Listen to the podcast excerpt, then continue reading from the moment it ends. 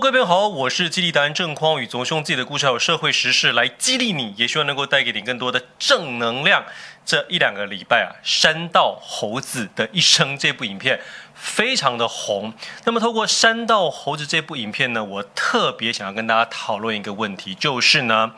年轻人呢，在这个择偶这条路上，特别是对于男生来说，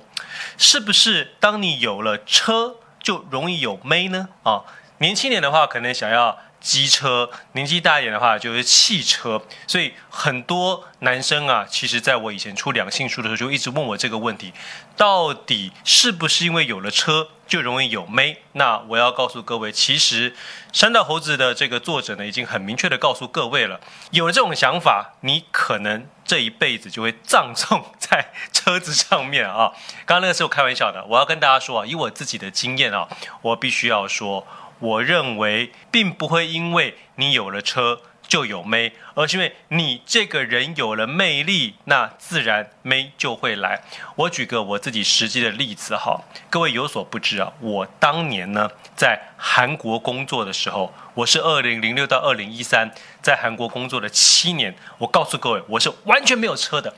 不止没有车啊，我当然也会有一些台湾来的好朋友嘛，男生嘛。来韩国找我玩，他们就亲眼看到并且体验到了哈，就是韩国的女生当时跟我约会的对象哈，呃，因为呃跨越了不同的这个年的哈，所以有这个呃开现代汽车的啊，也有开宾士车的，载着我们一起出去玩，所以你就非常好奇了，哇，那你怎么做到的？为什么你自己没车，然后女生开车载你出去玩？各位，这就是啊，当你让自己成为一个有魅力的人之后啊，这些女生。因为喜欢你，或者这些女生可能人也很 nice 嘛，她就是会跟你出去玩，她并不会要求你要有车。所以各位哈，你一定要把这个想法给它翻转过来。我记得，呃，前一阵子也有另外一则新闻呢，是讲一个妈妈，她非常难过啊，在这个社群媒体上就问大家说。我们家这个小朋友哈要上大学了，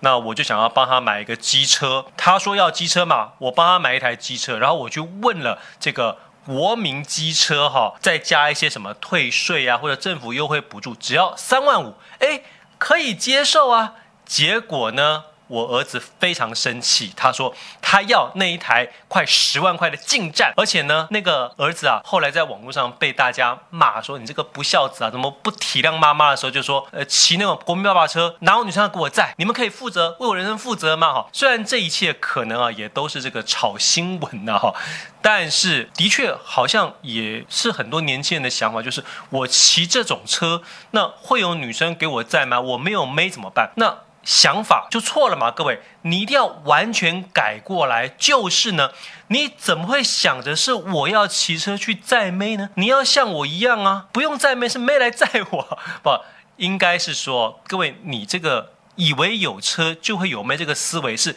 完全不该存在，完全不该有的。各位，你想啊，你买车这个钱呢？以我自己的经验呢，我认识，包括我自己啊，这些所谓呃，在学生时代啊，就能够交到女朋友啊，这个出社会交女朋友没有问题的，根本就不是因为车而吸引到女生，而是你能够吸引到女生之后，那女生自然就会用尽各种方法想要接近你嘛啊。那到底什么是能够吸引到女生的这些特质呢？我在我以前的著作啊，还有我的演讲里，其实都有不断的提到啊，就是一定是你自己这个人的魅力嘛。那对于一个学生来说，你的魅力是什么呢？或者对于一个职场来说，你的魅力到底是什么呢？基本上从学生时代开始，你就要想办法让自己成为一个所谓的领袖嘛。你在一个群体里头要呈现你这个领袖的特质，可是并不是物质上的。那到底怎么样呈现出领袖特质呢？包括你想办法去当社团的干部，去当社长，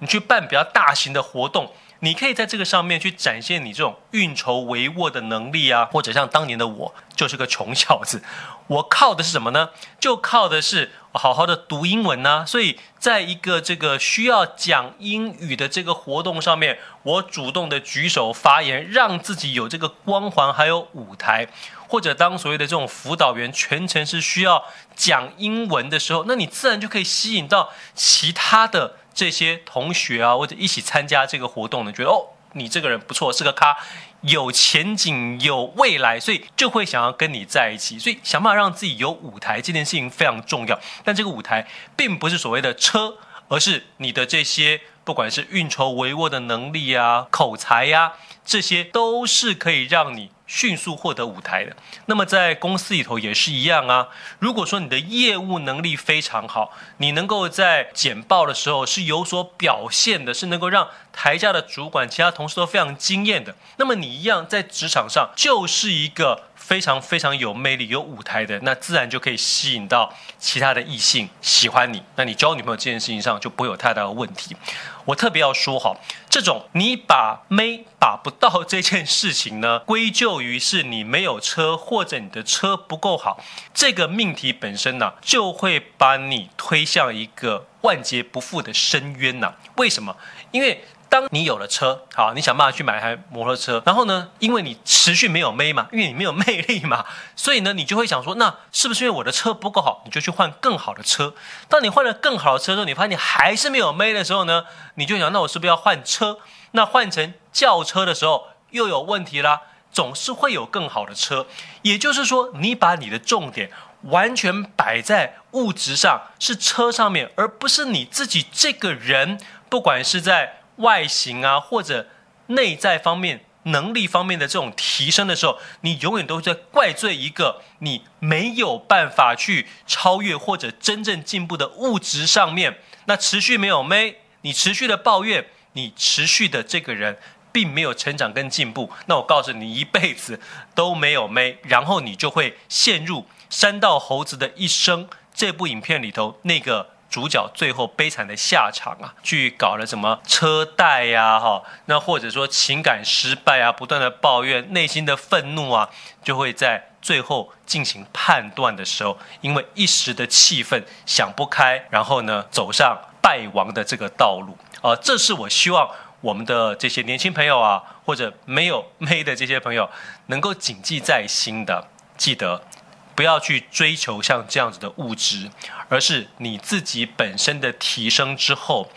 就算你要买车，想法也不是我要去载妹。No，当你有车的目的或者想法是我让自己过上一个更好的、有余裕的人生，对自己有期许、充满了自信的时候，我告诉你，奇怪，妹就来了。所以，如果你听完我讲完这些，你还是觉得不行，我就是要有车，那可以，请你这个想法转换成：我有车是为了我自己，为了我的家人好，而不是为了女生。当你这个想法一转念的时候，很奇怪，妹自然就来了哦。所以我希望透过自己的这个分享呢，能够让各位朋友能够把这个观念给转换过来，观念转换了，人生就改变了。我是激励达人郑匡宇，总是用自己的故事和社会实事来激励你，也希望能够带给你更多的正能量。